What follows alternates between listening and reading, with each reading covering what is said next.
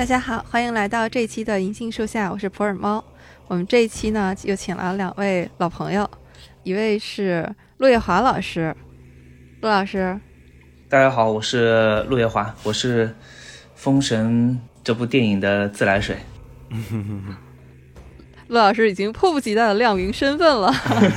好，那我们聊电影的话，大家应该已经知道了哈，肯定少不了大造啊，大造。Hello Hello，大家好，我又来了，然后也谢谢猫猫邀请，因为《封神》算是我作为媒体比较贴近电影制作整个流程的一部片子，就是它在筹备阶段，就是基本还没有对媒体公布的时候，我们就已经去采访了《封神》的各个部门的负责人，那个时候还没开拍啊，讲了很多他们对这个电影的想象和，就有一种壮士出征的感觉，就有点像。电影《封神》开头的那种感觉，所以我可能会从这方面多聊一聊，就是我看到的《封神》他们剧组这几年的变化，然后以及它折射出来的，就是所谓对中国电影的一些东西。哇，那你这个故事说来话长啊，因为《封神》就拍了好多年。对啊，多少年前了？我就先直接来吧，就是它其实前期筹备很久。他宣传说是什么呃《封神》十年制作嘛，其实没那么长，就是他正经拍就拍了一年半。前期的话其实久了一点，就是做剧本做了大概两年。马团队就比如说谁做美术，谁做这些，以及他们去山西、去陕西那边去探索道教文化呀，去走博物馆啊，就有包括和美术看景啊，就这些都是零散的去做的。就是正经拍摄其实只做了一年半。一七年是在选角和培训，我们当时是看了他选角，就真的是一堆人乌泱乌泱的一堆年轻人，都是没什么演戏经验，几十个人放在屋子里边，就是他们那次选的应该是哪吒，先是调动起来他们的肌肉，让他们先释放自己的肌肉，就很自然的表演，就很野性，我没见过这样的选角，也挺震撼的。大钊老师，但是那个哪吒最后那个演员他没有肌肉，还是个小孩儿，我看。对，我以为哪吒这个选角是比较。简单的就不像那个质子团那边，嗯，要去打磨，嗯，其实是同时的。哪吒可能选了大概两三场，几千个人里边选一个。妲己和质子团的那些人，不同的选角，不同的人是不一批的。我们看到的那一批是选哪吒的那一批。之前有很多演过哪吒的人都有去那儿海选，就当然我不能说是谁，大家猜也能猜得到，就是他也去，就可能就因为太老了，就是太老了就直接落选了。哎呀，但是你看哪吒现在都已经长大了，那都是五年前了，所以它其实是电影搁置了很长时间。它第一部的特效大概两三年前已经完成了，就是它是一个完成的电影。就这是我感慨的地方，就是所谓作为电影艺术这个东西，放的时间足够长，它放到现在就是看起码不会过时，这就是电影的魅力吧。就是它其实已经放置了两三年，第一部可能。比如说到现在可能就改改字幕，大家看到的片尾字幕有很多去世的人，就是他们最后会有一个校对的工作，然后会有一个简单的修改，但是大部分已经是两三年前已经完成的，他是一直在等，一直在拖，这其实就已经折射了中国整个影视寒冬之后的一个特别大的变化。这是其实是行业的事儿，对，是行业的问题，不是封神的问题。我们相对于大嫂来说哈，我就是一个普通的电影观众。先来看一看，在我们电影观众的视角来说，我也是观众，我也是观众。《封神》这部电影啊，我是被陆老师强烈推荐的。就陆老师，你还记得吗？那天你说，本来我们是聊起了另外一部阿加莎作品，又要再次被魔改了。然后你说啊，我现在一心都沉浸在《封神》的世界里面啊，我特别想看《封神二》。对呀。我就一点都不期待阿加莎的那个改编，就想看《封神》。众所周知啊，陆老师您确实是以这个著名阴阳师啊著称的，所以我当时的反应是，您这是正话还是反话？所以你记得吗？我还找您确认了一下，我说你是认真的吗？你这个是正话吗？尤其是你跟我强调了说你一定要去电影院看，让他赶紧回本儿，然后这样的话能看第二部。如果我不推荐的话，你会去看吗？我这段时间进电影院，在电影院里面要聚精会神的坐两个小时，这件事情对我的体力是一个很大的挑战啊。我上一次进电影院是春节档，这段时间其实也有一些电影比较火，但是我考虑到我的体力，其实都没有去。所以这次我真的是带着陆老师的这种殷切的嘱托进了电影院。谢谢谢谢。那这个电影两个半小时，其实说短也不算短了吧？猫猫老师看完之后觉得怎么样呀？这部电影让我有一种看《指环王》加《权力的游戏》的感觉。这个后来我跟大造也交流了一下哈，这个我先不剧透，他会来解释为什么我会有这个感觉。这个我们得听大枣老师的。陆老师呢，我其实特别想听您展开聊聊，就是你这么推荐《封神》的原因。对，为什么迫不及待的推荐？因为我们先铺垫一句啊，我们都知道现在《封神》上映以后，网上的评论其实是相对两极的，就是在我自己的朋友身边，像陆老师是强烈推荐的。也有朋友是看完了以后就告诉我说，看完了觉得一般，你不用看了。然后我说，我刚看完。哦，是好看的。包括播客节目里面，我们也能看到有不同的声音哈。所以我特别好奇，陆老师，您的强烈推荐的动力来自哪里？一般我们现在看到推荐都是，我也看网上的，不管是那些做电影解说的，还是播客。我感觉他们的话术都是捧一句打一棒子，就是优缺点都很明显，然后叭叭叭说一说。但在我的眼里，这个电影我只看到优点，可能是我太盲目了吧？对《封神》这个可以说是 IP 吧，因为我就是很喜欢《封神》的原作。嗯，我就是个很普通的观众。嗯，可能没有大造老师那么专业。别别别，老师说就行。我特好奇，为什么那么喜欢？我看《封神》原作的时候，我是感觉特别喜欢的，嗯，而且我看的时候年纪还很小，所以我也没有感觉到那个原作小说的文笔很糟糕。但事实上，他的文笔是不太行的嘛。但当时我就沉浸在他那个世界里面，嗯，我当时就在想，如果这个故事能够被拍出来的话，那么它将会多么的好看啊！嗯嗯，好期待呀！啊，事实上也是。过了那么多年，陆陆续续是有一些封神题材的影视或者动画吧，但是一直没有达到我心中的一个，哎呀，我不能说标准，就是没有满足我的想象。嗯，我个人认为那些改编更像是人物小传改编，而不是封神改编。他们可能改了哪吒，改了杨戬，改了姜子牙，或者是改了一段其中的故事，但是我觉得他们没有展现出当时。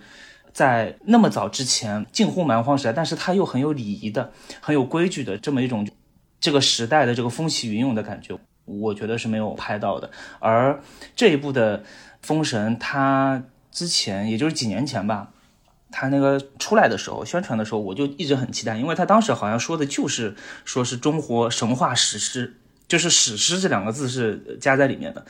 但是我们之前看到封神的题材，它往往说这个类型是叫玄幻片嘛，或者说奇幻片，就没有史诗的感觉。而我认为封神它一定得有史诗的感觉，不然它就不能称之为封神，最多就称之为人物小传片。你拍的是个片段，某个人物，但封神它一定不是某一个人物能撑起来的，它是群像，它是时代。我在还没看这个电影的时候，呃，我我是上映第一天看的，就二十号。我的期待值应该说满分十分的话是八分，我当然是有所保留，因为这几年被伤的太深了，就我怕它又是一个电影界的狼来了的故事，就你把我喊进去，但其实没有什么好货色给我嘛。但是从这个电影几乎是第一幕开始吧，我就沉浸进去了。我记得那个第一幕就是一个雪花在天上飘，晶莹剔透的，你完全不知道它会飘到哪里，然后飘下来是飘到了一具。死去的士兵的眼睛当中，然后慢慢的这个画面徐徐的展开，变成了打苏护的那个万里冰封这个场景，我觉得非常震撼。那个时候我就觉得哇，这个画面做的也太好了吧！而且那个人物脏脏的，就是很符合我心目当中那种蛮荒的感觉。虽然纣王他们其实穿的是还是有点黄金甲的感觉，但 但我认为整体还是脏的，尤其是苏护，觉得好像啊，这个感觉。然后一下子就看完了，中间没有再想别的，直到看到结局，就那个彩蛋。因为这个彩蛋现在他们官方也已经放出来了嘛，就是文太师七年回朝，那彩蛋一下子又把这个期待值拉满了。然后我记得我出电影院的时候，我就拍了一下电影院门口的那张《封神》的海报，因为我迫不及待，我想在网上去说一下。我一般看完电影，我觉得再好看，我可能就是可能等明天或者过两天，我去豆瓣上我打个分。但是那一刻就觉得我忍不了了，我就拍了一下那个海报，我发了一条微博，我说如果电影是造梦的话，那么这部《封神》是我看过这辈子最好看的电影。前提是他如果就是造梦的话，你不要说跟我说什么主题啊，你不要说他们描写的多么多么深刻，一概不是。就电影如果纯粹就是造梦的话，那它确实是把我心里的那个梦造出来了，百分之百的还原了，可以说，并且超乎我的期待。到今天这条微博是我注册微博以来点赞数最多的微博。也可能是官方买了，嗯，有可能啊，是吗？有可能吗？哎，我就说，哎，那看来这个封神的后续的自来水还挺多的，是挺多的。他到现在已经是快一千了。我看到每天打开微博，就很多人点赞我这条微博嘛，还有一些人会评论。就你能看到这些是没有关注我的人啊，他们纯粹就是可能是搜了封神这关键词搜进来的，就在下面说我也。买票去看了，我也觉得还不错，我也觉得还挺好看的。正面的评价是比负面的评价要多很多的，我就非常的欣慰，很开心。尤其是刚刚看完的时候，我马上看了一下那个票房，那第一二天的时候，其实非常担心的，觉得这个电影如果是这个表现的话，可能第二、第三部我看不到了吧？就你你换了我，我是导演，我这个时候我在家我得愁死，我明明是这么。用心的、认真的一个作品，所以我会跟身边的所有的朋友啊，几乎所有的朋友去推荐嘛。嗯，猫猫老师在找我的时候，我马上逮住这个机会，我说你必须去看《封神》，我想多贡献一张电影票，试一张吧，给乌尔山老师加个油。你要说为什么那么喜欢？我觉得还真挺悬的。待会儿可能具体的，我们谈论到某一些剧情的时候，可能会有一些点会展开讲吧。但是我现在能聊的只是一个感觉，就是我小时候对《封神》的这个想象，这部电影完美实现了。不管是从它的风格、它的音乐、它的人物，整体的感觉，它完全符合，所以我就觉得很兴奋。哎，我好感动呀！就这种一个从孩子的时候的一个梦想，好像。突然有一天真的实现了的感觉，所以我觉得陆老师以前他在聊推理小说的时候，都是那种非常严谨、有理有据的，然后自己也写专栏，有很多考据的东西在里面。但是你看刚才他聊起《封神》的时候，啊，真的就是一腔热情，纯感性。我，你你是不是又要哭了？我我哭了，我又哭了。我想问陆老师啊，既然你从小就看过原著，然后之前对阿加莎的很多作品也被搬到过影视作品，文字到影视的这么一个过程，那比如说这部电影里边他提到的，大家集中讨论的几个点，苏妲己之前是女娲娘娘派的嘛，是来蛊惑纣王的，纣王，但是在这个电影里呢，基本就是转化为了纣王的欲望，就是这种改动的地方，你能接受吗？我特别能接受啊，我觉得改的特别好。苏妲己这个点，嗯，电影里面特别说的是，他说这个苏妲己是陈汤先祖给封下来的。我觉得这个改的点好就好在它是一个很完整的闭环，就是这个妖狐是陈汤先祖给封下来的，而他把这个妖狐封下来之后，陈汤这个基业就维持了那么多年，一直是很好的吧。而纣王因为就我说这个殷寿，因为他自己的私欲把这个。也可以说是机缘巧合了，把他的祖先给封下来的妖孽吧，重新给激活了。那个时候，他的江山就已经开始摇摇欲坠、岌岌可危了。那是不是可以把他想象成说，其实是没有妖狐的？他是陈汤先祖告诉他的后世的这些传人们说，你们要封的是自己的那个贪念、那个野心，而这个野心在殷寿那边他激活了。我觉得他只是把这个野心的部分具象化到了一个妖狐的身上，然后和封神的故事又是完美融合的，所以我觉得这改动完全没问题。作为一部独立的电影来讲，它是源自于封神的原作，但是又很符合现代的价值观。其次，它自圆其说的特别好，所以我对这个改动特别满意。这个地方我是要和陆老师隔空击掌一下，我也觉得这个是和以前我看到的封神的故事。包括那段商周的历史，里面最大的一点不同，而且我觉得是这部电影里面非常大的亮点和新意。嗯，就是哪有什么狐妖这种魅惑，其实就是人心里面的贪婪和欲望。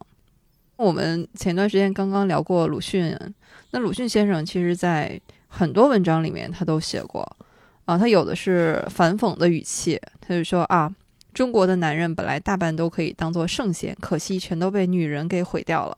比如说商就是妲己闹王的，等等等等。对，但是其实后来他又在杂文里面非常就是用肯定的语气，然后表达过，他说：“我一向不相信。”妲己王殷啊，什么西施王吴啊，什么等等等等这些古老的话。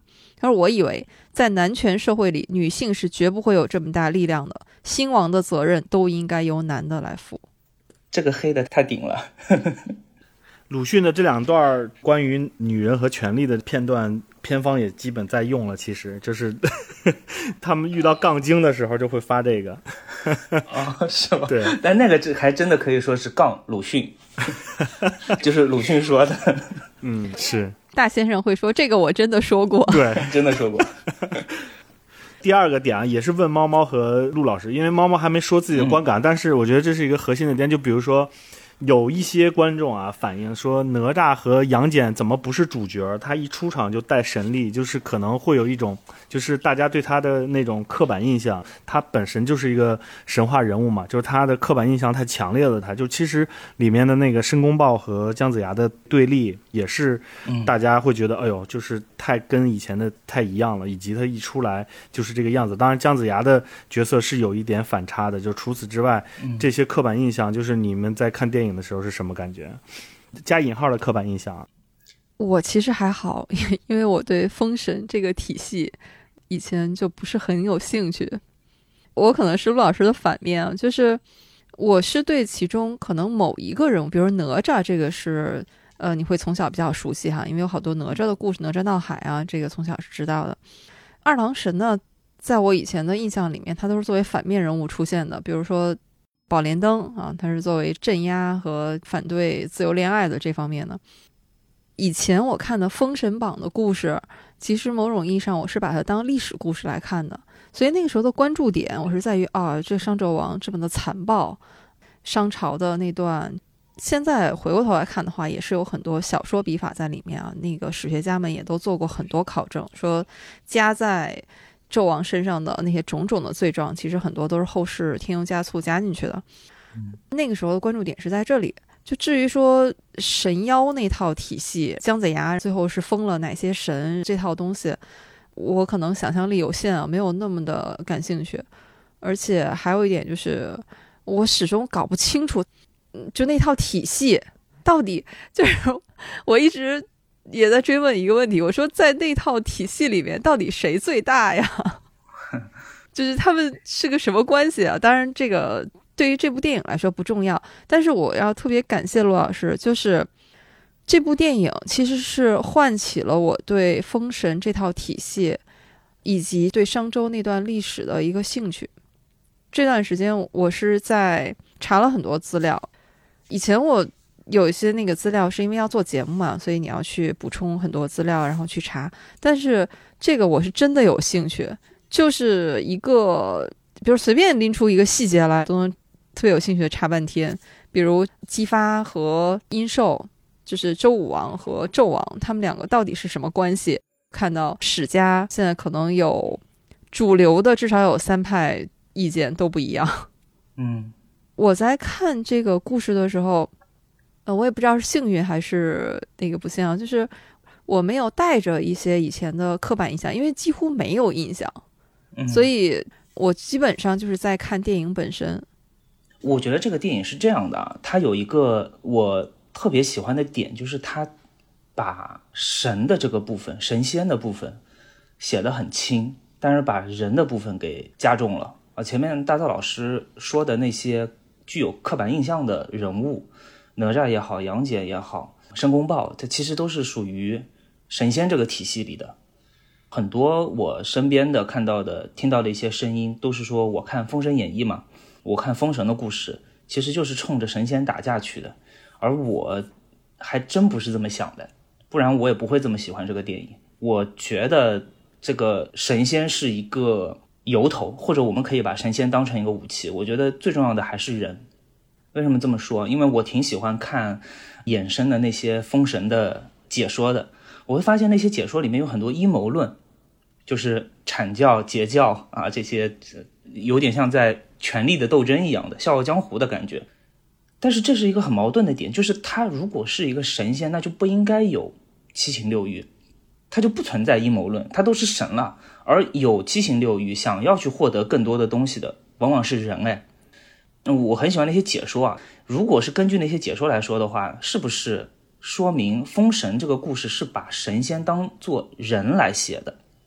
那么这次的电影里面，导演是把人放在了舞台的中央，所以。他把杨戬和哪吒其实就是简化成了两个保镖，是不是杨戬和哪吒其实都不重要，甚至他也可以是姜子牙手里的两个武器，就一匹马或者说一把剑。嗯，我觉得不影响这个电影啊。他出现这两个人物，至少在第一部出现这两个人物，纯粹就是为了，哦，大家可能是有熟悉的角色，而且这两个人物可能后面也是有用的。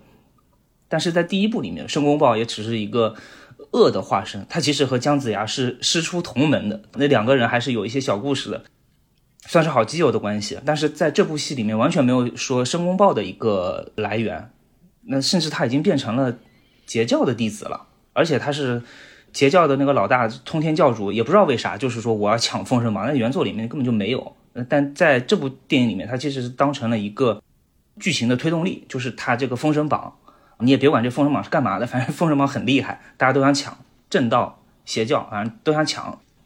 这样的话，整个故事的这些枝叶的部分，就是前面猫猫老师说到的这个体系的部分啊，其实是最大程度的简化了，因为已经拍了两个半小时了，这第一部剧情够丰满了，这还是没有在介绍这个神仙体系的前提下拍出来的呢。如果你再介绍一下，啊，杨戬是怎么和姜子牙认识的？啊，哪吒是怎么又？这么厉害的，他是哪里来的乾坤圈啊？就说不完了啊，所以就不用去说，把重点就放在了姬发、殷寿、殷郊这几个人物身上。我恰恰喜欢的是这样子的改动吧，就是他把整个封神的故事还原成了商周大战，进而还原成了几个重要人物之间的矛盾和对决。所以那些神仙其实，在第一部的表现，我觉得不是很重要。但是还是挺期待后面他们打的。陆老师说的这个我也特别有同感，就是它里面即便是拍天庭，也让我觉得非常人间，是吗？姜子牙去接榜的时候，说为什么他愿意去呢？说你们都是上千年的修行，因为接了榜就会回不到仙界了嘛，浪费了太可惜了。我只有四十年，所以我去。当时我就跟楚哥在说，哎呀。看来这个在天庭这种活儿也是临时工去干哈，是，他那个也不是天庭，他那个场景应该是一个空间吧，就一个结界。呃，对，昆仑嘛，对，就是类似于哈利波特里面的那个有求必应屋。遇上这种重大任务的时候，临时工啊，实习生你去，这多么真实啊！对，说到哪吒和杨戬，电影里面确实有一点剧情是让我觉得不太理解的。就是他们为什么每次要走，就是都是一块儿走啊？就也没有留下一个来管姜子牙。是啊，二愣子嘛，这两个人，我感觉这两个 人物都不太聪明的样子。他们俩肯定是只要留下来一个就战力不均衡嘛。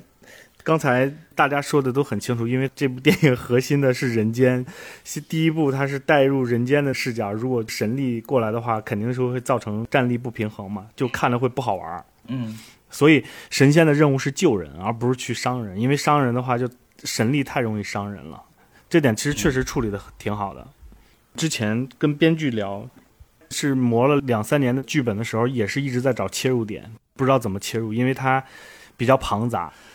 之前的那个编剧就是做画皮二的嘛，他的女儿就是和他一块儿做的《封神》的编剧，就是他们在做的时候在找切入点，最后找的切入点是姬发。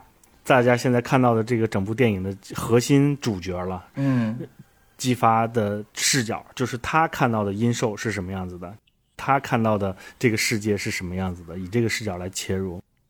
我觉得这神了这个切入点，不然怎么拍这两个半小时都会乱。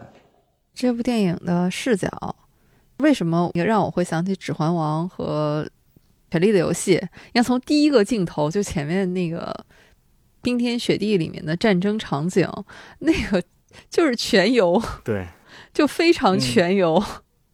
我觉得真是冰与火之歌呀！你看，现在冰天雪地，后来就出来一片火墙，那个马被蒙上眼睛冲过火墙，就是视觉的冲击力都很强，从一开始就会把你抓住。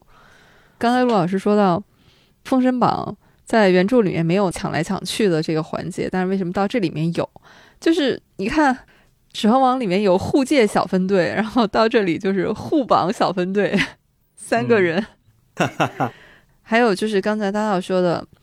他把整个原著小说里面，包括中国历史上非常复杂的这种体系，历史上面的这种朝代的更迭、权力的斗争，他现在在电影里面展现的其实是一个非常西方的一种表现方式，就是一个英雄的成长，或者一个英雄的诞生。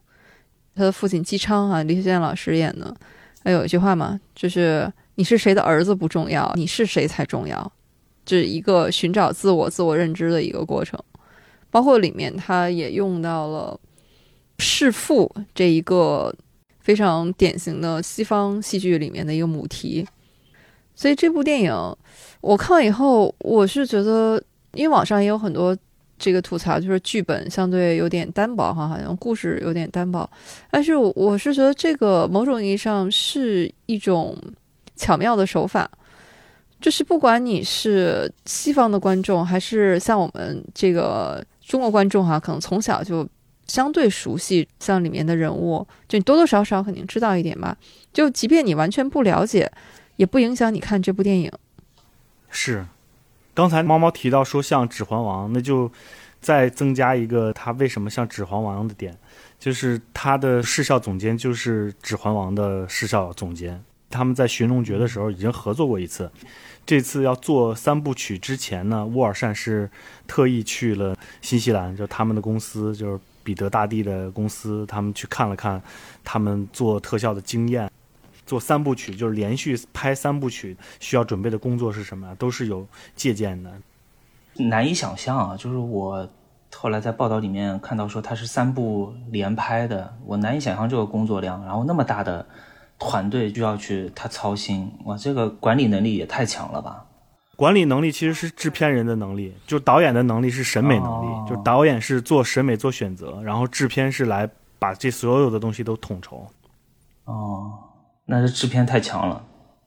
这个也是我在看到最后看那个片尾字幕的时候，我是真的被震撼了。嗯，可能某种意义上来说，比我看电影里面的那些场面还要震撼。那个字幕真的是一面一面的墙一样的，就是出来。以前我看电影字幕的时候，好像很少有这种感觉，基本上都是一行或者是两三行，就是它是有那种错落感的。而且还有就是，刚才大嫂也提到了，那个字幕里面能看到有一些名字已经被打上了框框嘛，就是已经过世了。我当时感觉就是拍一部电影嘛，要。故去这么多人吗？特别有一种一将功成万骨枯的感觉。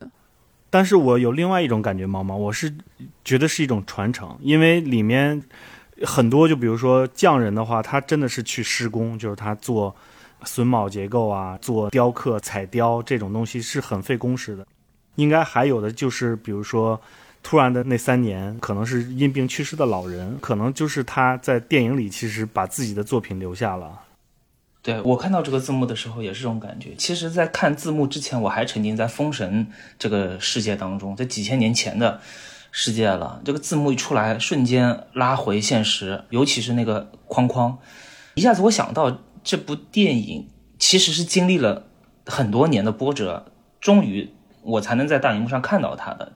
看电影的时候，你不会去想这个事情，你会觉得它是个新片，是个大片。我不懂啊，我觉得这个特效一点都不落伍嘛，就完全看不出什么三年前、五年前的特效。我觉得这个 就是现在很厉害的特效呀。嗯，但是那个字幕出来的时候，就感觉哇，原来已经中间过去了挺多人和事的。一瞬间还是挺感慨的。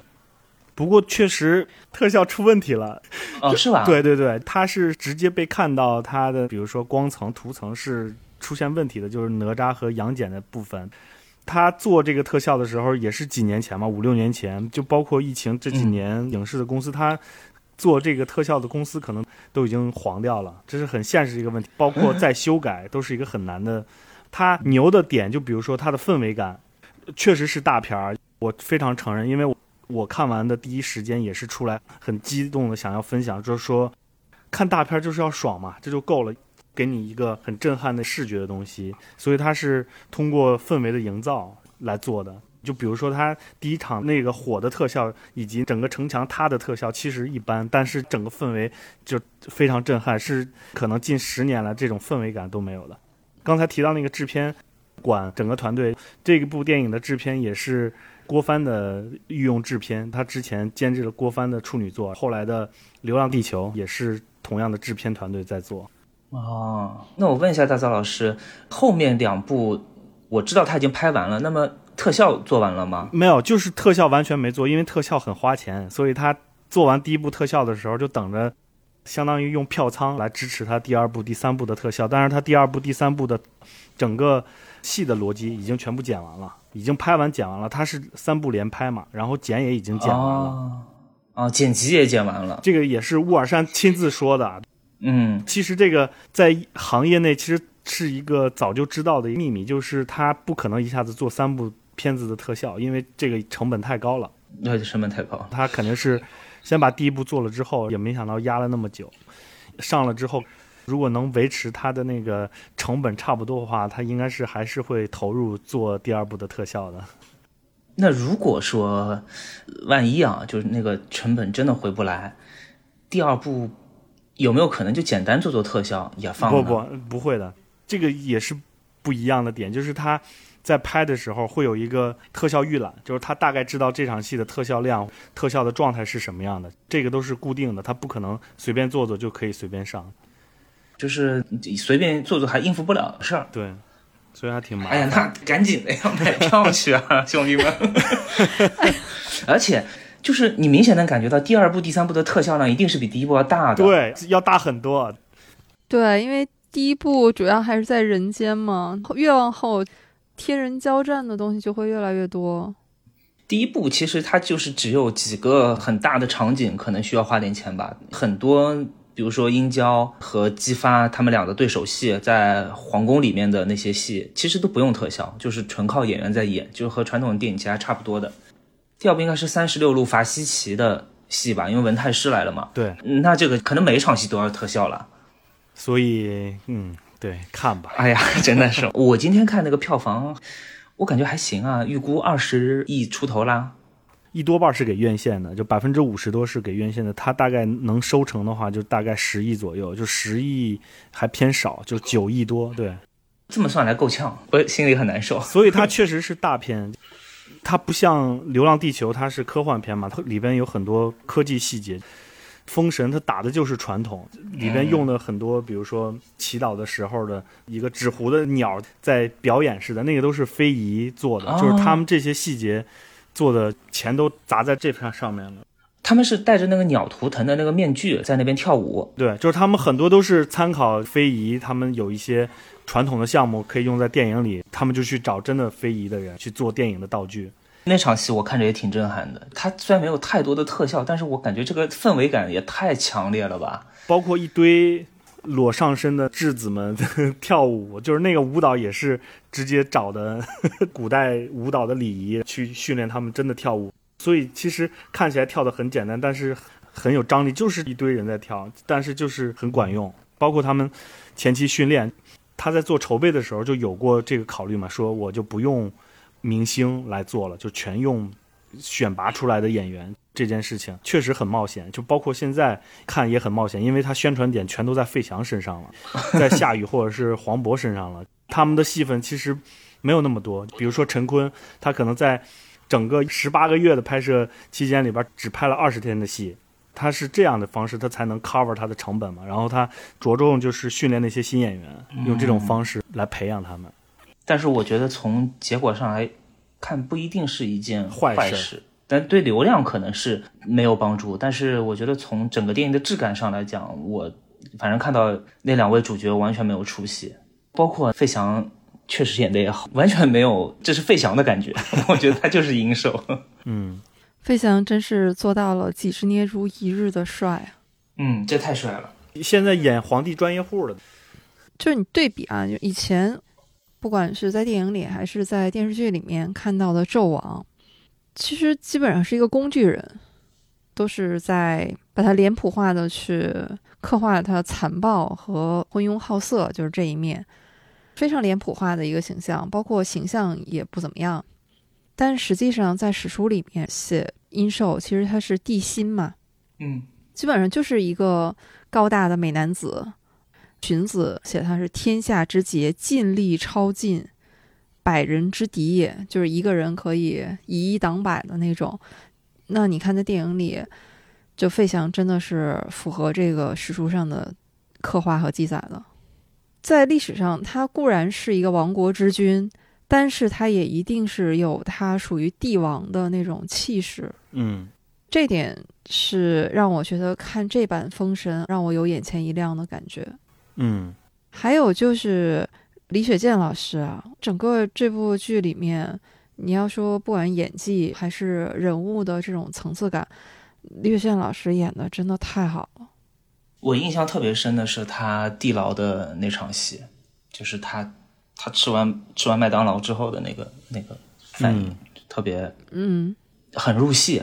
即便如此，就是这这个电影很细啊，我还是有细节漏掉了。后来我是在 B 站，我好像是刷到了一个，正好就聊到这个。他说，嗯，在地牢的那场戏，李雪健老师在那边怒吼的时候，他旁边那个笼子里关了一个老虎嘛，也在那边嘶吼，就其实是他内心的那个在吼叫，正好应对了这个虎毒不食子的感觉。我当时看的时候没有想那么多，一开始那个老虎也在。但是一开始是平静的状态，直到他知道他吃的是什么东西之后，整个人才开始疯了，觉得开始怒吼了。这个情绪是循序渐进的。我直到那个老虎吼的时候，我才注意到有那个老虎，我就想说，哎，这个配的还挺好的。可能是因为李雪健老师身体的原因，可能在表现这种怒吼的时候，可能整个人的状态是非常饱满的，但是嗓音。他用的是原声嘛，他整个人的声音可能会有点单薄，所以给他配个老虎。我当时是这么想的啊，但没有想到是后来听了分析，他是还有细节在里面的。但是那场戏令人印象太深刻了，我觉得演的特别好。但是费翔老师 演的也很好，那个对手戏里面。嗯，说到演员，你们在看的时候看出来演申公豹的是夏雨了吗？没有，我是完全没看出来。那证明还是塑造的不错的。大钊老师应该是之前就知道吧？夏雨演的。对，因为我一直身边会有各种信息透露出来。前期的时候，他的物料我看了很多遍，但是去电影院的时候还是有惊喜。我我完全没看出来，我是后来第二天还是第三天吧，刷微博的时候我才说啊，夏雨。他们说他们说什么夏雨源泉？我说源泉我看到了，夏雨在哪儿呢？是不是十二金仙里的某一个呀？一闪而过嘛。这里面好像也有一些明星，没仔细看，后来发现是申公豹。我说哇，这个也太 完全没想到，那申公豹戏份还不少呢，挺厉害的。但是，我这部戏里面我最喜欢的演员，你们应该猜不到是谁？难道是伯邑考吗？哎呀，猜到了，这么厉害吗？哦、我不认识那位演员老师，我第一次看他演戏，但是那个伯邑考在一众肌肉美男面前，这个伯邑考其实没秀自己的。肉体嘛，但是他那个一颦一笑就是那种儒雅，他的台词的那种丝滑，哇，这好棒啊！而且他最后把那个白马给到他弟弟的时候，他其实知道自己是来赴死的嘛，他把白马交代给他的弟弟，然后好像出神了一下，他弟弟叫他，他马上又回过神来，冲着他弟弟笑了一下，那一笑真的是。我看到那一笑，我整个人都融化了，因为我是知道伯邑考的故事，你当然知道他的结局是啥。我当时看到那一笑，我心被戳了一下，这很少有的这种感觉。这位演员老师真的很厉害，很强。嗯，杨乐老师。对，啊，杨立新的儿子就是里边其中一个伯侯的亲儿子。啊啊啊啊！但是杨乐应该是没有跟着那帮质子团去练肌肉，所以他 不能露。博弈考那个角色也确实不用露肌肉，是吧？他只要精通音律，靠自己的那个潇洒，足以把妲己都迷倒了。你刚才说到博弈考，他带了两匹雪龙驹来嘛，就是给他弟弟。我看到那个雪龙驹的时候，哇，这真是太好看了，我好想要这小白马呀！好吗？我们看的是博弈考，你看的是雪龙驹。如果说有想象的话，它真的是符合我对白龙马的想象，它是带着那种仙气的。以前看《西游记》就是有那种白龙马，它应该是有那种仙界下凡的感觉了。马很贵的，你看大造老师还心心念念这个电影的成本，没有，确确实都花了钱了，包括第一场马戏都是用马演员在演。这个蛮厉害的，他还要调教那个马呢。对，真的马蒙眼，他确实会恐慌。他们蒙眼训练马也训练了一段时间。哦，难怪片尾专门有一个说明，这个电影里面所有的动物都是有专业的训练，他们没有受伤。嗯嗯，这部电影里面，刚才我们也说了很多，还有什么让你们惊艳或者是印象特别深刻的地方吗？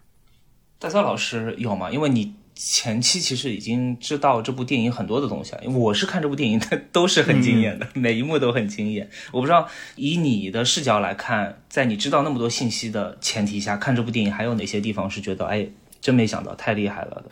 其实就是两场比较大的戏，其他的过场戏基本就是在叙事嘛。第一场它是一个桥段，第一场的桥段拍得非常好，就是他人物介绍出场，你包括。切到妲己那块儿，一场大战，封神他是开场的那场战斗戏，以及塑造姬发和殷寿之间的关系的那个过程，我觉得是成立的，确实很震撼。就包括他的战术逻辑，就是他的物理逻辑也是合理的，就是这也是为什么我觉得他是有所谓的史诗感觉的，他是真实的，好像在打了那场仗一样的那种。其中还有战术，我觉得男生挺嗨这种点的，他是有战术的，就不是胡乱砍，他是有一个小的战术以及能塑造人物的，这是第一个。然后第二个核心的剧情肯定就是庭审四伯侯了，那场戏我觉得是非常有意思，就看起来以前中国的审判，我不知道是不是这样啊，我觉得可能大多数不是这样。就当然质子是比较中国的很有意思的一个历史的包装了之后，那个质子推动。高潮肯定就是庭审四伯侯，就是他们听到四伯侯所谓的谋反之后，当庭让所有的质子和自己的父亲做一个判断的时候，就四个质子虽然姬发是核心主角嘛，其他三个质子戏也不多，但是他们在那场戏。他们的选择就很有意思，就是有的人胆小，有的人还是喜欢自己亲生的父亲，然后有的人怎么怎么样。就是他这场戏让我看的比较嗨的，就是这两场戏是我没有意想到的。就是其他还是觉得，嗯，就是他们花那么多钱就是应该做到的，还是花了钱。我非常同意大刀老师，因为四伯侯那场戏是原作里面没有的，它是原创的。一个电影除了开场的那个打苏护吧，它肯定有个文戏高潮、武戏高潮。武戏高潮就最后饕餮，哎，那那个是饕貔貅还是饕餮？应该不出意外的话，可能是饕餮，就是青铜器上的一些神兽。那个追逐戏是武戏的高潮嘛？嗯，但是文戏的高潮绝对是那个四伯侯的那场戏，那戏剧张力也太强了，给我的感觉像看了一场舞台剧。嗯。因为它的场景是唯一的嘛，不变的。场上打着聚光灯的就这么几个人，来回调度，就你说一句我说一句，每个人的表情、每个人的接下去的选择状态都是不一样，而且全程是很紧张的。但是我也不知道会发生什么，因为原作里面是没有这一幕的。你你说原作里面打苏护吧，就我们知道，就苏护打下来了，但并且俘虏了这个苏妲己嘛，这个都知道。你无非就是你把这一幕展现的有多漂亮而已。但是那一幕戏我不知道会发生什么。就是虫黑虎、虫火虎到底死没死？因为原作里面他不是这样死的，他是效忠于纣王的嘛。他们的选择是什么？我真怕那一幕姬发把他爹都给捅了。这个，但是我心里想的肯定不会捅了，因为这是这主角，就是他其实是要承担起这个文戏的一个伦理的一个底线的。但那个戏剧张力还是很强，就很有代入感，完全不知道接下去会发生什么事情。嗯。猫猫呢？其实我也想说，那一幕戏给我的震撼是非常强的，它甚至超过那些大场面。刚才陆老师说它像舞台剧，对，它不单像舞台剧，而且它特别像莎翁剧。哦，刚才很多戏剧张力的这个东西，两位老师都已经说过了，而且它是和后面的剧情是有所呼应的。就是那次质子，他们当时是什么反应，和他们后来的选择是一脉相承的。嗯最后姬发出城的时候，其实就是当时在殿上东伯侯，就是杨立新老师演的那个东伯侯，他的那个儿子，就江桓楚吧，他是非常犹豫的，而且他是眼含热泪下不去手，最后等于是父亲以自杀的方式给儿子解了围，所以才把姬发给放走了。他也愿意牺牲自己，因为这不是他本意的选择嘛。他最后是放走了姬发之后，他让人把城门关上，其实是在城里和敌人决一死战。嗯，那段戏，我是觉得，不管是编剧还是，尤其是演员的表演，那个是需要非常深厚的功力的。基本上那场戏啊，是四位戏骨在撑着年轻演员。年轻演员表现的，我觉得还是很好的，呃，对对，就是符合他们的年纪，就是那种茫然、大脑空白的感觉给演出来了。真的，当时的戏演都是在四位伯侯身上。嗯，他们的演员，比如说演南伯侯，就是丁永岱老师，他在殿上那种气势，以前看他演梁帝嘛，然后你觉得他就是那种帝王气，嗯，那幕戏确实是很震撼的。嗯，但是还有一点我想说的就是，这个电影里的服化道，殷寿登基的那场戏，尤其是姜皇后她的礼服，我真的是有被惊艳到。也是花了钱的。都是花钱的。啊，这个看得出来这电影，就没有不花钱的地方。对，这个绝对不是那种塑料质感，是能看出来的。但我想说的是，它是有一种让我隐隐约约触摸到一个真实的殷商，就这种感觉。哦因为以前我们看到的《封神榜》说实话，里面的这个服化道呢，基本上你是很难看出时代的。穿个背心，哎，有的看起来基本上就是像后来，比如春秋战国时期的，就比较普通了哈。还有就是我们小时候看的那一版，特别出戏，就是它几乎都是那种希腊风格。虽然是够古远，但好像不是中国式的，总是觉得哪里不对，但你又说不出来，因为那个时候到底是什么样子也不知道。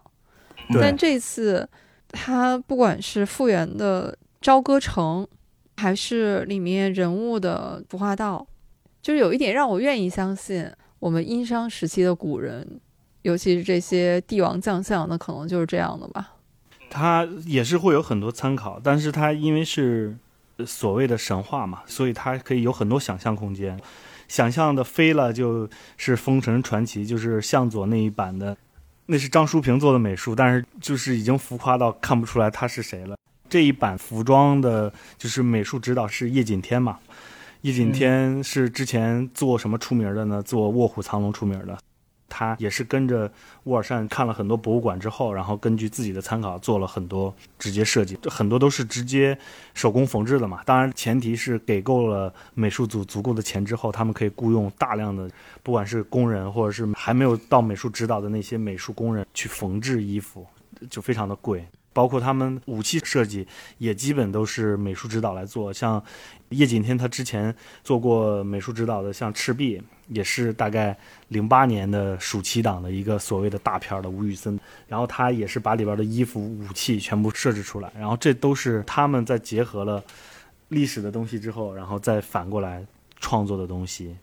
我们去叶锦添工作室的时候很有意思，他北京的工作室，他说我现在呢是越来越喜欢做电影了，因为我以前都是做装置艺术，就是他是做比较现代化的东西。就是我们刚进他的那个工作室，我一个巨大的人偶，大概两三米，一个像芭比娃娃一样的，吓坏我们。他是非常现代、非常当代，但是他现在做的电影又是非常写实的。他说他和乌尔善是正好相反。他说我以前做了太多这种电影的东西，我现在想做现代的。然后乌尔善以前是在学习的时候就是一个非常前卫的一个小伙子，然后现在他更喜欢传统的东西，有这么一个反差的一个过程，挺有意思。我当时看的是一个普通版的厅，我后天去二刷，我要刷个 IMAX，我就觉得因为看不过来，这个整个屏幕里面细节太多了。那些能工巧匠做的那种雕塑啊、衣服啊，感觉看不过来，不像以前那些电影，感觉你一眼就就也没什么好看的。这一幕里就感觉是充斥了屏幕嘛，花花绿绿的，但是没什么细节。但这个电影我感觉细节就不够看，都是手工做的，可能就只出现了一秒钟。它那个场景是全部都是实景吗？呃，这就是。拍这种片子很耗那个东西的，就是他，比如说他拍的摄影棚占地是固定的，就是他建一个场景，拍摄这个场景的戏之后，就要拆掉这个场景，然后再拍下一场戏，基本全是手工。我当时在电影院看到那个祭天台，他那个镜头是从底下，他先拍了人去运那个木头，还有大象在那边运那个木材的时候，慢慢的往上推。哎，我发现那个好高好高啊，这个建筑，我当时就在想，这个建筑好震撼。不知道是不是实景搭的？这个特效，这个肯定是特效。它是分两部分，比如说它那个大殿戏，如果它整个都在大殿拍的话，它大殿肯定是要完全一比一的搭建出来的。但是有涉及这种大场景，露台的话，就像露台这种，它只需要搭建大概两三层，剩下的部分全是栏目。嗯，他会通过用镜头的方式来规避，让你觉得这个是真实的。就比如说仰拍或者是跟拍的时候，他只拍实景的部分，然后把镜头拉远，你看到的全景就是特效做的。因为远景是很难看出来它是特效做的，近景就很容易穿帮，所以它近景基本都是纯手工做的。那这个确实是，它是一个远景嘛，因为它主要拍的还是那些工人和大象。而且那场戏是有姜子牙他们三个人的，主要是矛盾是集中在他们三个人身上的。那个作为一个背景，我当时就一直在想，这个是真的吗？是真的吗？因为是真的话，马上就要被毁掉了。就是做的太大了，这个没有必要做那么大吧？你说特效是还可以，那这个电影的特效很强啊，我没看出来是假的，那就挺好。当然也是因为他前面那个隆德殿是拍的太真了，他是你前面说是一比一还原的是吧？对，就是它有一个概念设计，它有一个微型的景观之后，它一比一把它全造成一个，就是人真的可以在里面表演的，啊，非常的费劲。其实看他的幕后纪录片就能看到他为什么背后有那么多木工，他们真的就是辛勤的在那边置景。就比如说他们演员在别的景拍别的戏的时候，他们在搭这个景，就基本是这样不转换的轮流的工作。所以它又有很细的这些一比一还原的，然后再搭配上一些远景、仰拍、俯拍的做特效，就给观众的感觉是都是真的。因为我想看细节的时候它有细节，我想看大场面的时候它有大场面。包括谈露台那场戏，我觉得也挺大的，也挺震撼的。它里面的氛围感渲染的很好，在史书上也是记载，这个殷商殷人是。上鬼，就他们就特别喜欢这种占卜啊，所以甲骨嘛这些东西。所以殷寿登基的时候有一场比干去占卜问天，他就是把那种氛围拍的拉满，让你一下就能好像回到那种上古时期，有一种天人交谈的感觉。对。那场戏不错，而且那场戏 就是回到前面说的鸟图腾的那个舞蹈哦，我觉得那个太震撼了，因为他们商朝确实是图腾崇拜的是鸟啊，所以他那个鸟图腾出来就是又很怪又很蛮荒，但是又特别可信。我想这大概就是我心中的封神吧，就是很怪，但是我又相信它是真的，它让你有一种带着你，让你愿意去相信的这样的一种力量。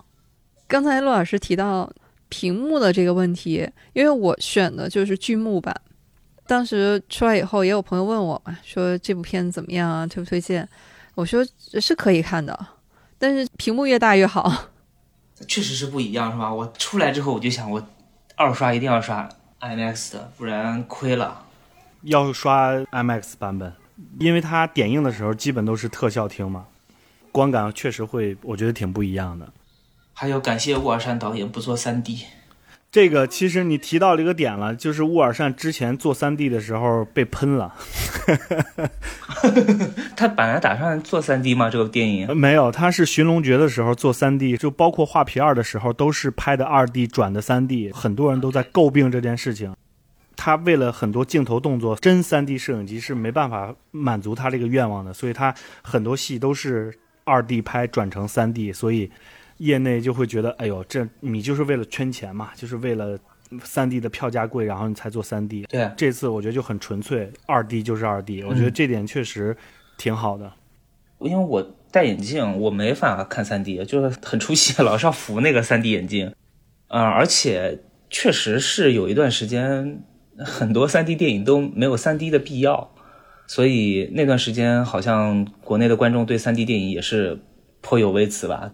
就像前面大钊老师说，你没有必要，你就是为了把票价卖贵一点嘛。那个时候我记得我三 D、四 D 的 都看了好多呢，乱喷那个水。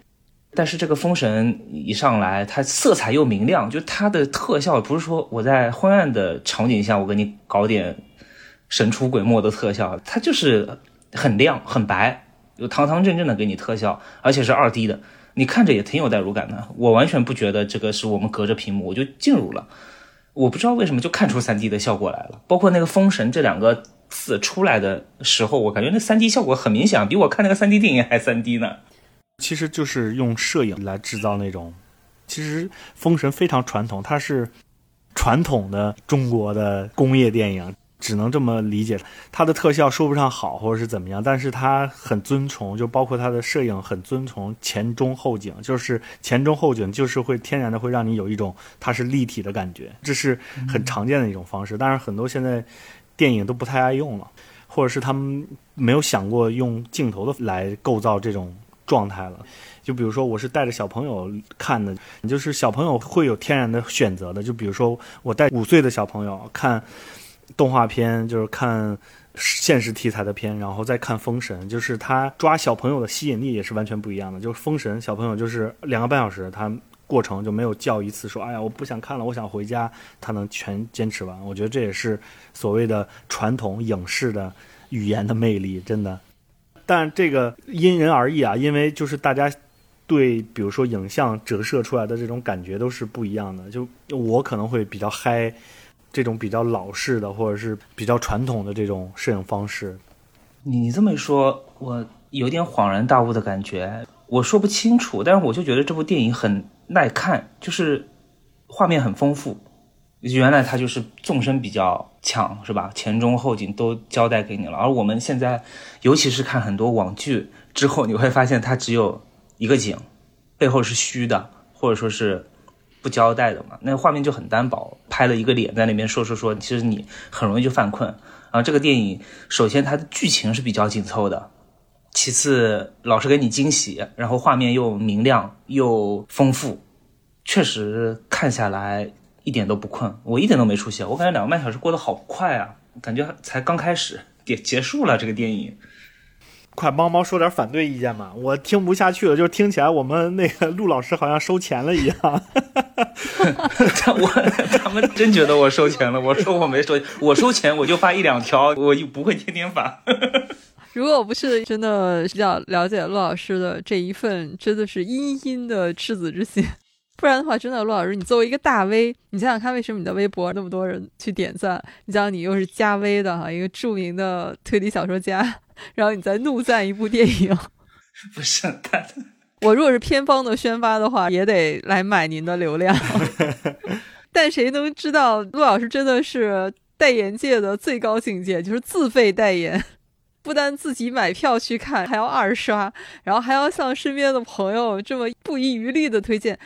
当时我看完的时候，我是跟陆老师提了一句，我说：“哎，这么喜欢，要不要聊一聊？”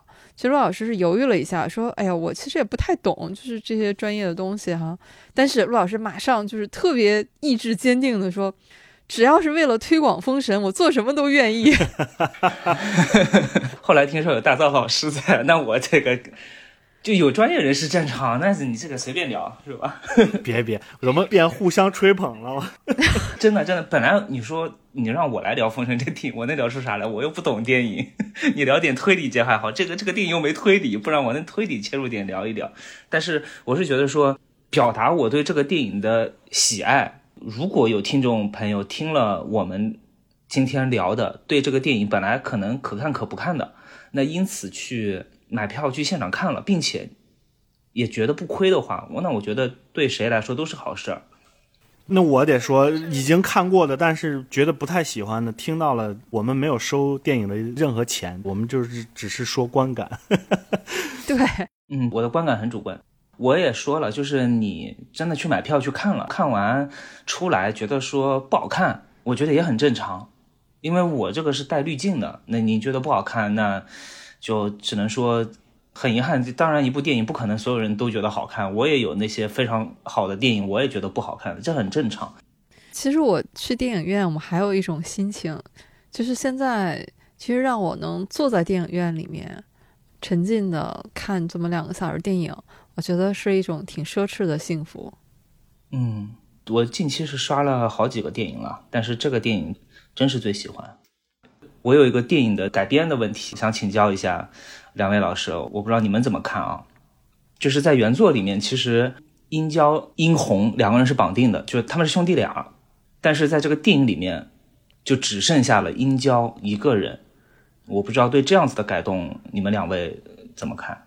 其实我对《封神》的原著没有特别了解，但是这是一种常见的电影的改编方式。说实话，这一部。电影我看着就是没有特别沉入进去的，就是比如说哪吒或者是杨戬这种人出来的时候，他其实就是工具人，他没有过多的人物性格或者是人物变化。电影的人物变化，殷寿、殷郊、姬发、姬昌、嗯，伯邑考其实都算是零星的线索人物了。他其实就是这四个人的主要角色，他其实把旁边的所有人都已经有点刻板化或者是有点工具人化了，但是他已经把姬发这个人物性格做出来了，就是。未来的武王嘛，嗯，在电影改编的过程中，会经常做的一件事情，就是把其中一个人安在另外一个人的性格上面，或者是把两个性格全部捏合在一起，嗯，做合并，嗯，人物合并。他本来就是一个舍弃的人物的话，既然质子东西伯侯各一个，殷郊那就一个就好了。我是觉得他的人物性格也没有那么突出，所以弄俩还不如弄一个，是这种感觉。就是我猜后续封神的二三部里边肯定有很多类似的选择，就比如说围攻西岐的时候，就是各种法术、各种人物，人物特别特别多。比如说这次第一部的时候。姬昌回去的时候，其实会遇到好多关卡，而不是雷震子一下子把他救走。不同的关卡，不同的人，还有降了姬昌了有怎么样的，就是这些东西他其实全部舍弃掉的。所以我觉得这么很正常。但是如果特别喜欢《封神》里边所有人物的，我觉得他可能会觉得奇怪。就包括提到吃肉饼，他把这段戏其实是提前放出来的，很多人都觉得不可接受。原著里边说的是他是会算卦，苏妲己谗言阴寿说：“哎呦，他既然这么会算卦，那他能算到他的儿子死了吗？”就是这一段剧情，大家可能都有很多人不接受。但是目前来看的话，他的核心人物激发的那个塑造是非常成功的。其他的点大家就看个乐呵，我觉得也是 OK 的。对对，我挺认同的。看这个电影，我觉得《封神》它难改就难改在人物太多了，然后这个世界观太大了。我觉得这个电影特别好的一点就是它很克制，它该删的地方是真删，而且我觉得删的特别好，包括那个殷郊殷红就变成殷郊一个人，我觉得也挺好的，而且和这个故事的整个剧情是挺契合的吧。因为前面大钊老师说的就是每一个伯侯他有一个质子，他们肯定不是独生子嘛，但是偏偏这个纣王是个独生子，那么他对于殷郊这个独子的看法又是怎么样的呢？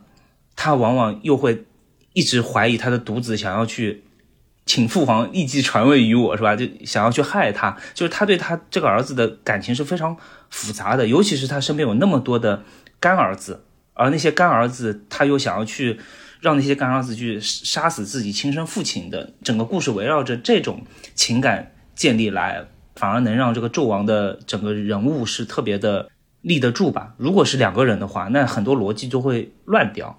你殷郊不行，我杀了你呗，我不是还有另外一个儿子吗？那根本就不会有这场戏了。那些质子啥的，你就纯工具人了，因为我这个天下肯定是有一个儿子会继承的，肯定有个儿子听我的嘛。所以他跟西伯侯在地牢里面就说过嘛，他说你有两个孩子，而且都还那么优秀，而我只有一个，他却想杀我，就是大意是这个样子。那我觉得这场戏就足以证明了为什么他要删掉那个他另外一个儿子的角色，就变成一个，因为我觉得对整个至少第一部来讲，整个故事是相当完整的。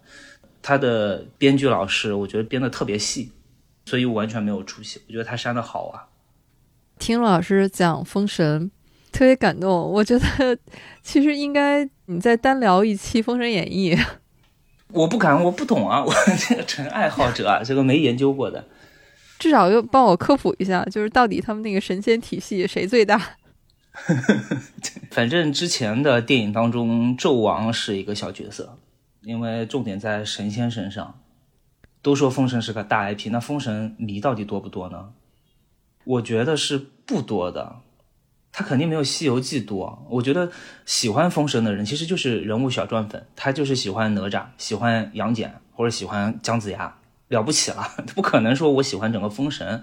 你就想想，不看这个电影，有多少人知道纣王叫殷寿吗？很少有人知道的，但纣王在整个封神的世界观中，他就是个灵魂人物，他是最大的男主角啊。还有姬发嘛，姬发是最大的男主角之一，两个人是正邪对立，其他的神仙什么，其实都是为了在周旋在他们周围去打的招数或者说武器、道具、工具人。我觉得这个才是真正的封神榜，而这部戏它恰恰就是选择了这两位最重要的。人物当做了主线去串起整个故事，所以我觉得这改编的方向太对了。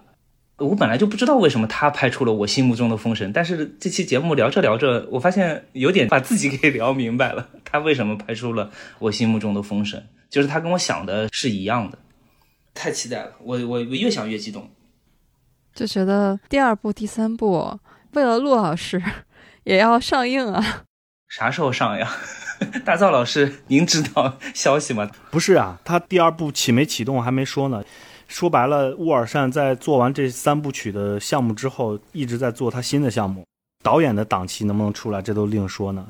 如果这一次的票房好的话，启动起来的话，大概一年之后，最快可能就是五一档能上。一般的话，可能还是暑期档。就是他本来之前定的就是连续上三年，每年的暑期档。他之前计划就是这么计划的，现在就是第二部、第三部的特效还没做。经过疫情以及所谓的寒冬淘汰那一轮之后，中国的特效公司能不能承接这个活儿，以及能不能做得更细致，继续看吧。因为他已经有第一部打底子了，包括所有角色的概念设计。乌尔善做特效引入了一个西方特效片才会这么做的，就是所谓的概念设计。概念设计就是所有的场景、所有的人物。它的概念、它的身上的状态，以及可以做出来实体的模型，我们在一七年的时候就大概就看过，他已经做出来那个小小的雷震子的样子，就是他们先做样子，就做出来实体的样子，就看它的机理和状态，就是可实现，它再做成特效，就是这也是一个反正挺不容易的点。然后第二部、第三部，我觉得如果特效量特别大的话，这其实是它的弊端。哦，我现在没有想着他特别期待他，但是我觉得，如果剧本是一下子写了三部，以及每一部都是相对独立的话，应该还会有惊喜。就是他肯定，比如说所有的阵法实现不了，我觉得是他的阵法里边也能突出人物性格。我希望是这样。哇，这么厉害啊！第一部是人间的，第二部是神仙有斗法，第三部是神人妖，就所有的地方混战嘛。嗯。所以就是还是看他怎么梳理这个世界观，我觉得这个很重要，就还是编剧很重要。但是，嗯看吧看吧，希望快点拍。我也觉得二三部肯定有惊喜，他肯定会改，而我相信他的改编吧。因为《封神演义》你真按照原作去拍的话，那分数肯定就低了，因为那原作有点无聊，打到后面都重复的。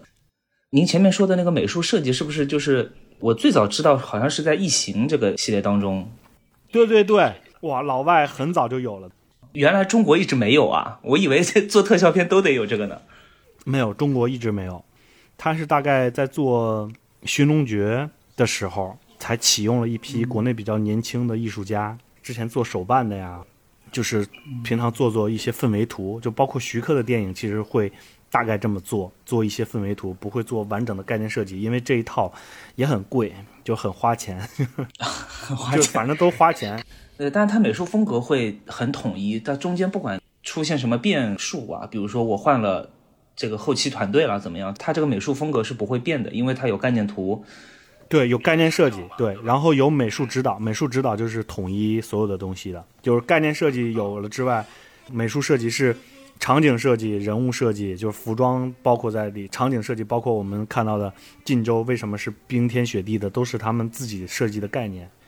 哦，哎呀，那这部电影你在电影里面能看出来的和你在电影里看不出来的地方，其实都有大量烧钱的地方在呀。我觉得不是超前，是他们就是肯花钱做这件事情，因为那个时候电影行业就突然井喷嘛，大家很容易找到投资方做这件事儿，以及乌尔善画皮和寻龙诀成功之后，就包括画皮和寻龙诀的监制陈国富也会给他搭很多团队。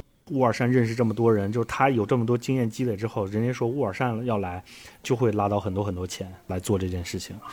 没想到开拍的那一年就立刻范某的那个事儿出来之后，哇，整个就开始出问题了。制作《封神》的公司也开始出问题了，包括里边的债务问题啊，嗯，都会影响他的制作。我觉得聊这期的时候。陆老师和大造内心里面都住着一个会计，是，这都在算啊，成本是多少，然后能不能回本，能不能让我看到后面的第二部、第三部？我对后面的第二部、第三部也还是有期待的。其实也有点呼应最早陆老师说的，片方其实他也是在宣传，他是在打造中国的神话史诗。嗯，就神话这部分，我们。节目里面刚才也聊到了史诗这一部分，就是这部电影它成功的唤起了我对商周，就是我们比较上古的那段历史的兴趣。我觉得在整个对中国历史的了解当中，那一部分其实我们最薄弱的环节，就不管是我们学历史，包括对历史感兴趣，很少有人对商周这部分历史主动的发生很多兴趣。更不用说我们的这些文学文艺作品。小的时候我看《封神榜》，它留给我的印象就是，哎，纣王残暴无道，非常刻板印象和脸谱化。但是就在这几天里面，我去查一些资料，就发现，哦，那段历史远远不是这么单薄。也包括前一段时间，我也在读《起初竹书》嘛，那部书它当然是小说笔法了，但你也能感觉到那种上古历史。它远远不是我们以前感觉当中哈那么单薄简单的。我是在想，就是对于我们上古历史的这种追溯，其实更能让我们明白中国历史是怎么来的，我们的根在哪儿，我们怎样成为我们。所以，我就从这个意义上来说，特别希望能有更多的这种文艺作品，能把我们带回到上古的那个时代。能让我们有一点点去感受，我不知道这是不是唤起了我一种寻根的这样的一种情绪。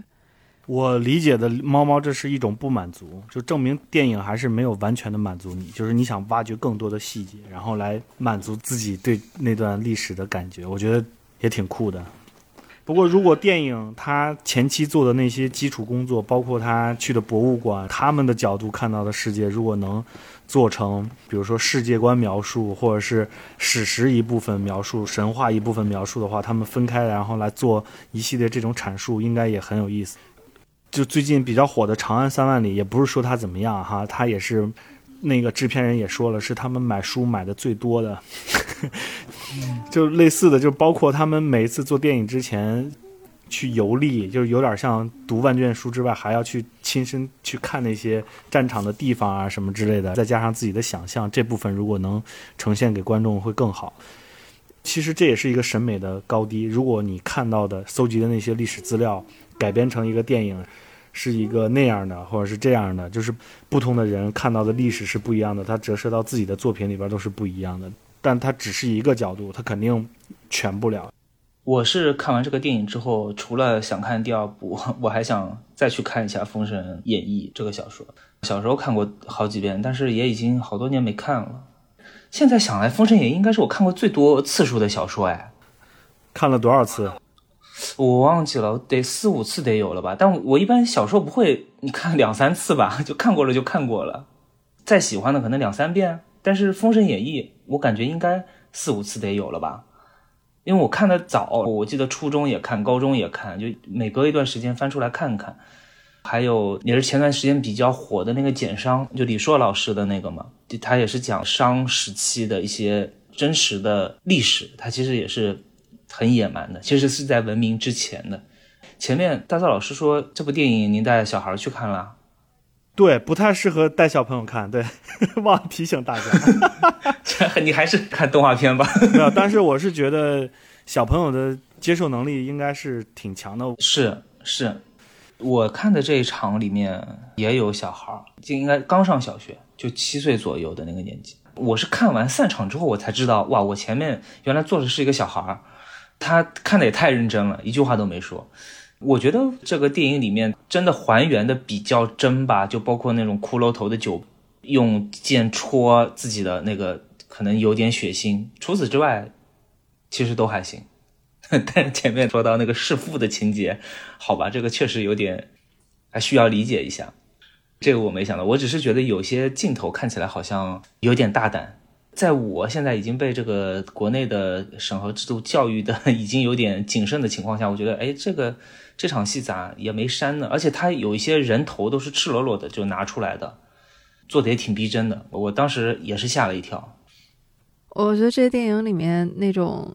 有点血腥的镜头，我都是挡住眼睛，但是总来说还好，因为整个呃两个半小时，我是全程没有分神，中间都没有掏出手机看一眼。对我那个厅里也没有人刷手机啊，因为我近期确实连续看了蛮多电影的，我发现不管看什么，总是有人会刷手机，唯独这个《封神》两个半小时没有人刷手机，包括厂里还有小孩儿。呃，我觉得这个就挺神奇的。就虽然样本很小，就我们那个一个厅，但是我觉得也可以说明一些问题吧。没有，我的厅倒不一样，很多人在偷拍屏幕。嗯，就是虽然这也不是特别好的行为，但是确实有很多人偷偷拿手机拍。哦，对，我们没有聊到妲己。哦，我觉得妲己 真的就是很美，她真的就是一只狐狸的感觉。我很喜欢这一版的塑造，哎，因为我觉得她就是。把这个狐狸的神态，包括动态，就包括她治愈人的那一下，就舔的，就是很有野性，同时又很美。没有，其实主要还是人物塑造，模仿狐狸这件事情，他现在是成功了。这么说是 OK 的，就是他确实也去动物园观看模仿过狐狸的形态神态，是吧？对，是有的，就是这个都是演员要提前做的功课。我看那个幕后纪录片，沃尔善跟他说：“你要更野性一点，更性感一点。”我当时写的评论就是：这个电影就是好莱坞爆米花电影，你不用思考太多东西。要男色有男色，就是男生腱子肉都特别的帅；要女色有女色，妲己她又不是那种服从所有的红颜祸水的这种状态，就是她又有自己的逻辑在。嗯，但是她片子的两个争议，一个是。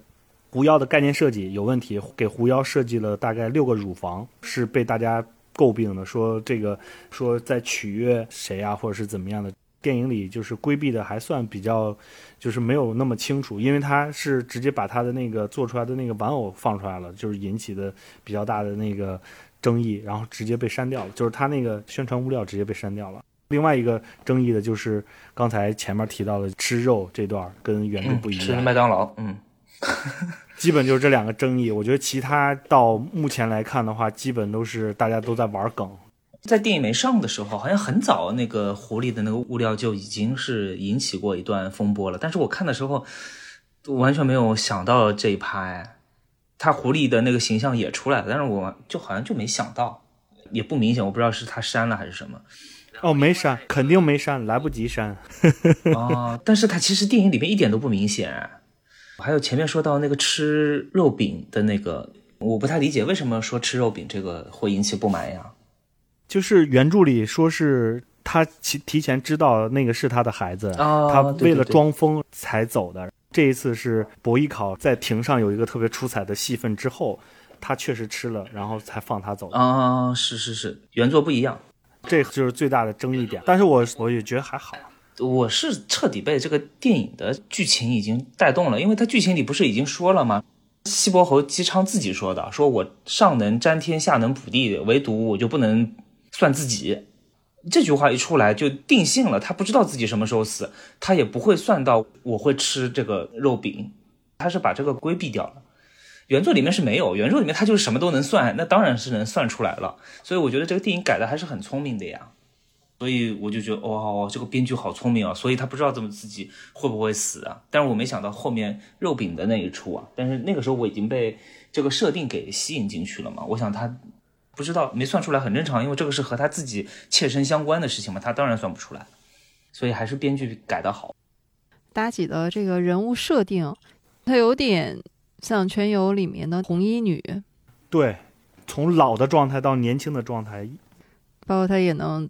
让王者起死回生嘛？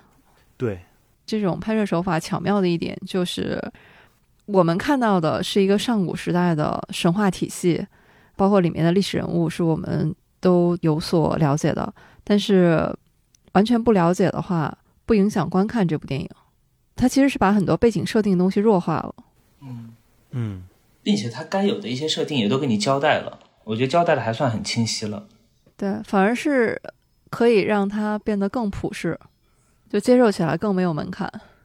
嗯，姜子牙，我觉得姜子牙演的很好呀，我很喜欢黄渤这版本，我也觉得是所有姜子牙里面最好的一个版本，因为姜子牙本身就是一个没有那么仙风道骨，但是其他所有的改编当中，姜子牙他就是个仙风道骨，我感觉这个人已经厉害到比元始天尊还厉害了，在其他的改编当中，这不可能，他是一个任何一个。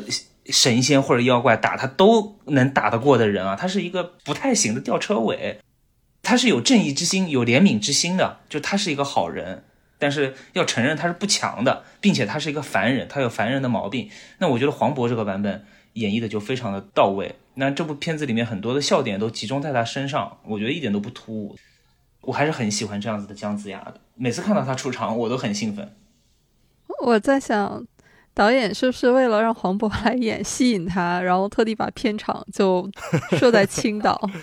黄渤回家探亲的时候，顺便就过来演一场戏？也不是，现实就是那个时候他们和东方影都有合作，租棚比较便宜。还是成本啊，说来说去太现实了。今天就是大造就负责把我们拉回现实。是啊，都是成本是吧？对，都是成本。因为签了几年的合约，包括《流浪地球》第一部也是在青岛拍嘛，也是这个原因。北文和东方影都签了好多年的合约，所以他们的那几部电影都是在青岛拍的，《流浪地球》、《封神》，包括丁晟的几部片子都是在青岛拍的。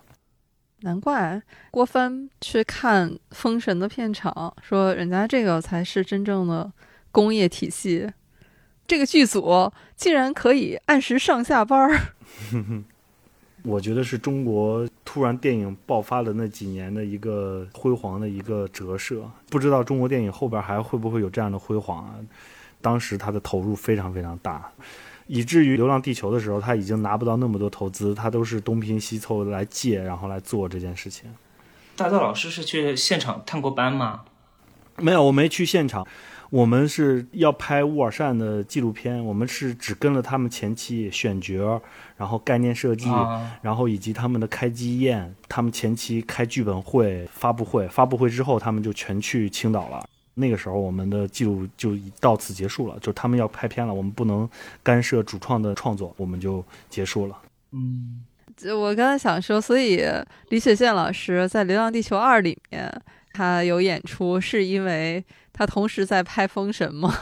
正好就过去隔壁串几场戏。没有没有，也不是，是制片人他们就是相当于中国电影的互帮互助，他们的选角也会，就比如说，哎，我这边有不错的演员可以到你这儿串几场什么之类的，就包括吴京也是去《封神》的现场去教导那些年轻演员啊什么之类的，就是他们当时是有一个就所谓的电影资本，确实没有资本这样大的片子。实现不了啊！他们都是串联在一块儿的。嗯嗯，但是就比如说，我们说个题外话，李雪健老师的那个嗓子的问题，你们觉得就比如说像《流浪地球》里用 AI 就直接复原了他的声音嘛，然后在这部电影里用了原声，能明显看是比较吃力，但是能听得清楚。你们怎么看这件事情？我觉得这部戏里面用原声是很好。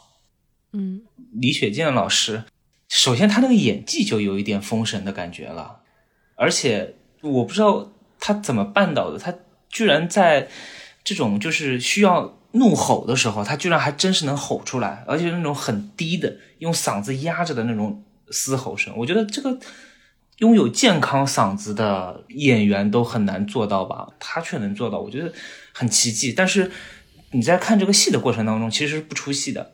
就我也没想过，就是啊，李雪江老师，然后他是因为什么什么什么，所以什么什么什么，就是你很少会去这样想，你想的还是他正在演的那场戏本身，就是他把西伯侯这个人物定的定的也太死了，就我感觉就是他，西伯侯就是这么演的，包括他呼一吹那个道子，然后和旁边的人随便打打招呼，寒暄几句，我就觉得这个状态太对了。以至于我会觉得说，那可能机枪就是用这个声音说话的呀，那又有什么不合理之处呢？我自己是非常佩服的，哪怕他不说话，就是那个四个质子和自己的父亲对峙的那场高潮戏，他其实全程在旁边没有说话吧，他闭着眼睛就坐在那边，镜头一切到他，我就感觉他是主角，就所有的戏眼都在他身上。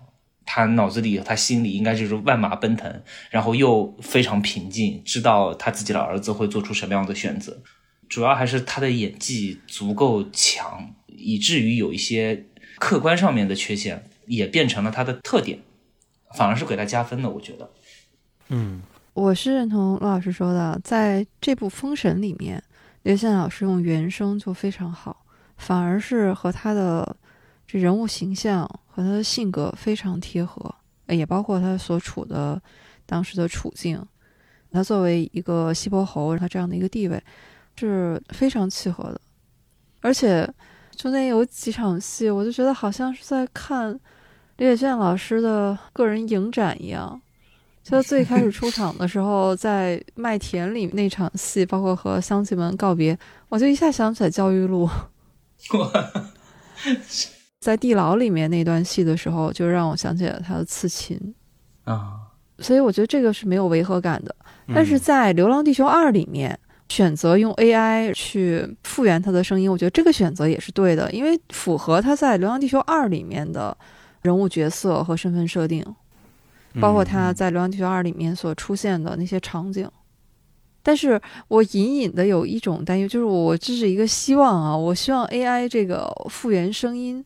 这种技术不要被滥用。嗯，我希望要的是和电影本身贴合的、没有违和感的声音，而并不是完美的声音。是我想到比较的倒不是《流浪地球》，而是另外一部《万里归途》，他是演那个外交官，嗯，就是他的戏份不多。那部戏里面也用的是原声。